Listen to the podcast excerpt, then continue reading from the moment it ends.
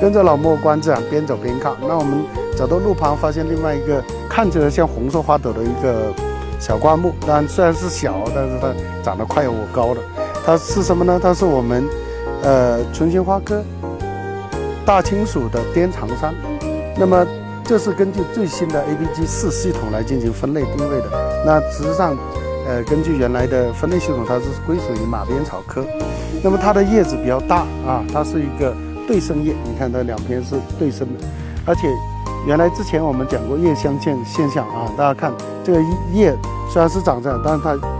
它会进行一个偏转啊，使那个能够充分的接受太阳光。那么大家看到有黑色、红色的，实际上是已经我们授完粉、结完果以后的剩下的一个花托残留，这个是完全成熟的啊，果实已经种子都脱落了，这个还剩有红色的残留的果梗，这个红色的花都非常鲜艳。那么到野外的时候，你一看，哎，这个是非常呃引人注目的一个植物，这个也是拿来作为一个常见的药用植物啊，利用它的根茎可以进行利尿啊，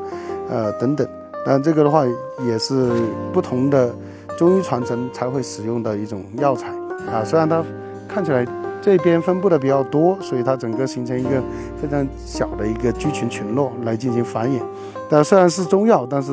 呃里面也要进行保护性的开发利用。那么这样子才能够达到我们经常在野外可以看到这个植物。